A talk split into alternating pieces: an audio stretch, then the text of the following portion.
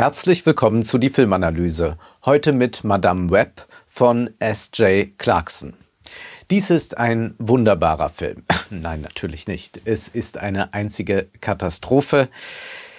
Spider-Man-Universen müssen immer weiter wachsen, damit möglicherweise in Zukunft eine Kooperation zwischen Marvel und Sony entstehen kann.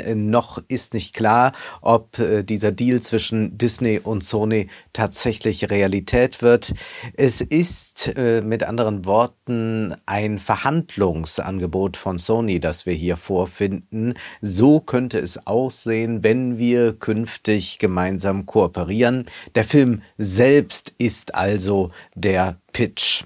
Dass so etwas überhaupt möglich ist wie Madame Web, dass man, obwohl man alle Daten hat, sich mit Marktforschung Tag ein, Tag aus beschäftigt, man vier Drehbuchautoren angeheuert hat, dass man trotzdem einen solchen Mist produziert, ist schon etwas Erstaunliches. Ja, wir haben es hier mit einem Film zu tun, dem man jede Sekunde anmerkt, dass da nochmal nachgeholfen wurde, nochmal ein bisschen angepasst und optimiert, aber man hat nur Verschlimmbesserungen vorgenommen. Wir können hier erst einmal feststellen, dass wir es mit einem völligen Verlust von Individualität zu tun haben. Es ist keine originelle Story. Wir sehen keinerlei Handschrift äh, eines Regisseurs.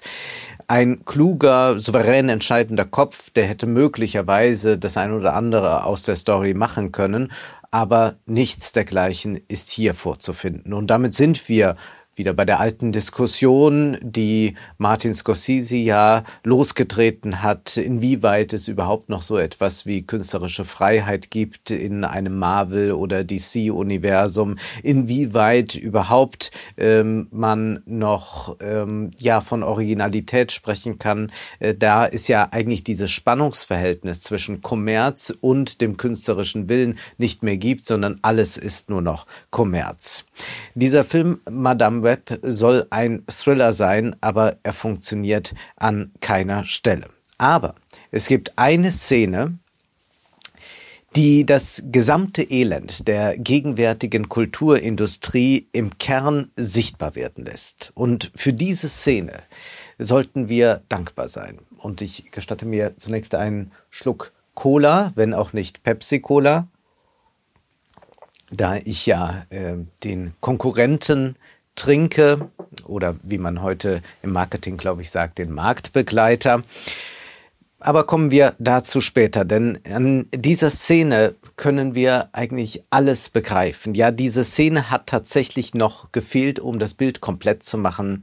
Wir können ja fast dankbar für diesen Film also sein, zumindest für diese eine Szene. Zunächst einmal müssen wir versuchen zu klären, worum es geht. Es beginnt alles 1973 in Peru. Wir sehen dort eine hochschwangere Frau, die sich offenbar mit äh, Spinnen beschäftigen will im Urwald. Äh, dann findet sie eine Spinne mit Superkräften, aber ihr Leibwächter entpuppt sich als der Bösewicht Ezekiel Sims und er tötet die hochschwangere Frau, aber das Kind überlebt.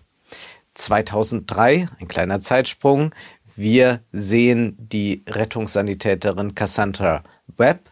Sie ist die Tochter dieser verstorbenen Frau, gespielt wird sie von Dakota Johnson und sie weiß noch nicht, dass Spider-Man existiert, aber es gibt da eine Geburt. Sie hat einen Arbeitskollegen namens Ben und der hat eine hochschwangere Frau, Mary, und sie bringt ein Kind zur Welt. Möglicherweise, je nachdem, wie der Deal da ausgeht mit Sony, könnte es sich hier also um Spider-Man Junior handeln. Nun haben wir es mit Madame Webb zu tun, also einer Rettungssanitäterin, die zunächst auch noch mal gar nichts weiß von ihren Fähigkeiten. Aber durch eine plötzliche Nahtoderfahrung ist sie mit einer Fähigkeit ausgestattet. Sie kann in die Zukunft gucken. Äh, jedenfalls manchmal, also immer nur so ein bisschen in die Zukunft, also manchmal auch gar nicht. Also man kann sagen, sie kann in die Zukunft blicken, wann immer es für den Verlauf der Handlung erforderlich ist. Cassandras neue Fähigkeit führt auch immer wieder zu Déjà-vus, die wir Zuschauer dann auch erleiden müssen. Immer und immer wieder werden dann einzelne kurze Szenen wiederholt. So auch in einer U-Bahn sehen wir Cassandra sitzen. Plötzlich hat sie eine kleine Vision, dass die drei Teenagerinnen, die dort sitzen, eigentlich bedroht werden von einem eigenartigen Spinnenmann. Nun setzt sie alles daran, diese drei Teenagerinnen, die gar nicht wissen, wie ihnen geschieht, zu retten.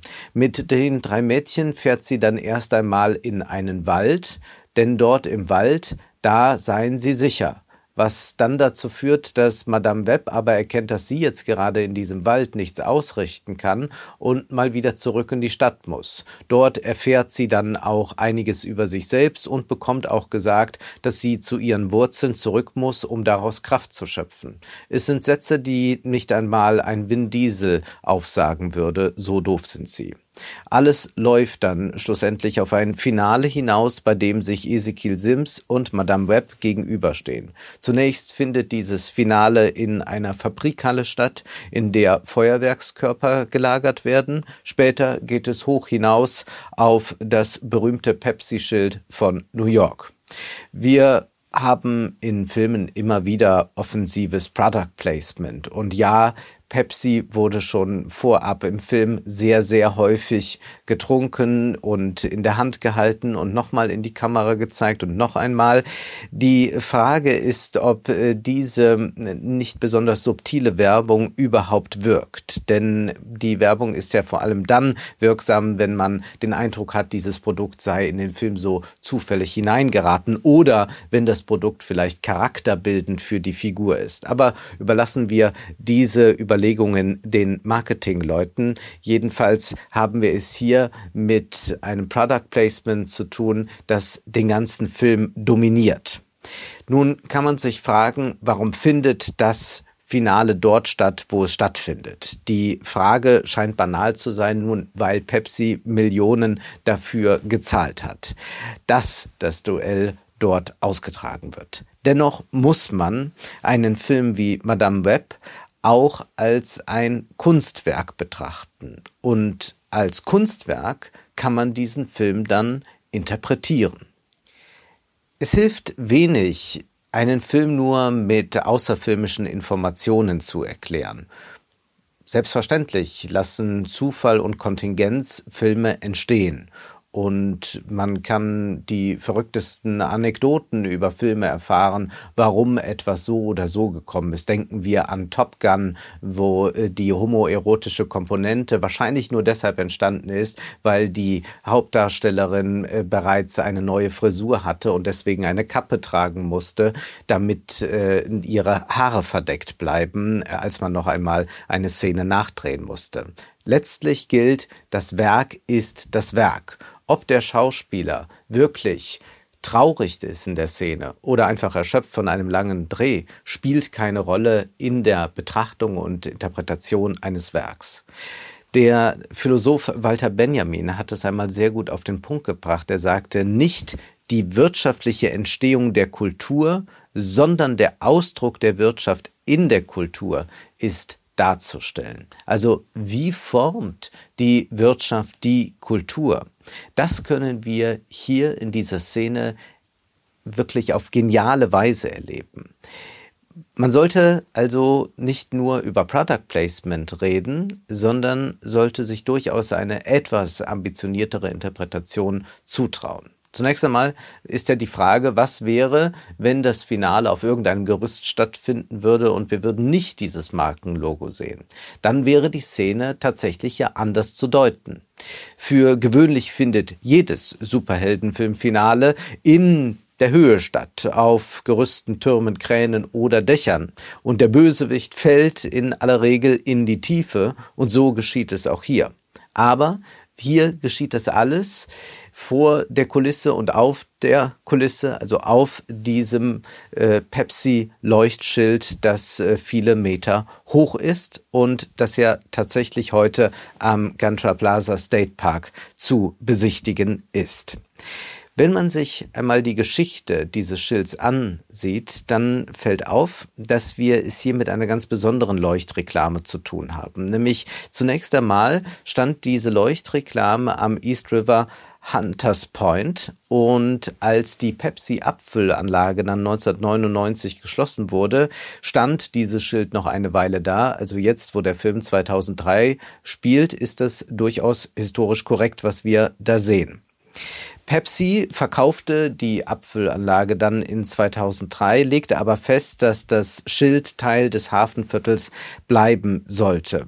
Und nachher hat man also dann doch den Ort ein bisschen verlagert für dieses Schild. Jedenfalls gab es immer wieder Diskussionen in den Nullern und Zehnerjahren darüber, ob man dieses Schild nicht nur als Werbeschild betrachten sollte, sondern sollte es nicht von der Stadt New York offiziell als Wahrzeichen ausgestellt, ausgewiesen werden.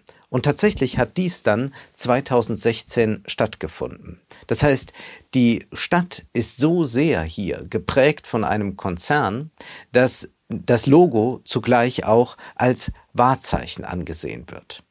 Das Ganze wird im Film natürlich spektakulären Szene gesetzt. Äh, zudem werden noch gewisse One-Liner von sich gegeben. So sagt dann Dakota Johnson als Madame Webb, I don't want a Pepsi.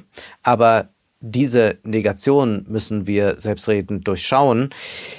Werbung kennt nämlich gar keine Negation. Es gibt in der Werbung im Prinzip kein Ich will nicht. Selbst wenn dieses Ich will nicht artikuliert wird, bedeutet es immer auch das Gegenteil. Ich will eine Pepsi. Allein die Erwähnung der Marke, ob in der Negation oder nicht, sorgt dafür, dass die Werbung stattgefunden hat und auch ihre Wirkung entfalten wird. Es gibt an Madame Webb nichts Zwingendes in der Ästhetik oder in der Narration. Wenn man sich allein diese irre Geschichte ansieht, dass die Teenies im Wald äh, eine Zeit lang sind, dann wieder von Madame Webb abgeholt werden, dann unterwiesen werden in äh, äh, der Wiederbelebung von Menschen, um dann ein paar Minuten später genau eine solche Wiederbelebung an Madame Webb vorzuführen, dann kann man sehen, wie irre hier alles gestaltet ist, wie völlig beliebig der Film angelegt ist ist. Aber es gibt einen Zwang. Es gibt nicht Zwingendes, aber es gibt einen Zwang. Nämlich, dass das alles hinausläuft auf dieses große Finale für die Marke Pepsi. Und so geschieht es dann auch, dass das P des Pepsi-Schildes auf den Bösewicht, auf Ezekiel Sims fällt und ihn erschlägt.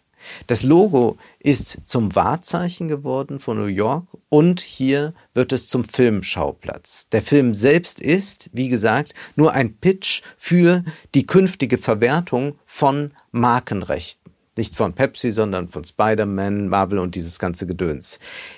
Hätten, hätte man den Wahnsinn irgendwie besser auf den Punkt bringen können, hätte man den Wahnsinn, dass allein das Kapital entscheidet, wie Filme aussehen, besser auf den Punkt bringen können als mit dieser Szene? Ich glaube, nein. Das Kapital selbst ist hier der Regisseur. Im Übrigen nicht die Kapitalisten. Ja, gewiss, es gibt Akteure, die wohl darüber entschieden haben, dass man das Ganze so anlegt und es wird viele Verhandlungen mit Pepsi gegeben haben.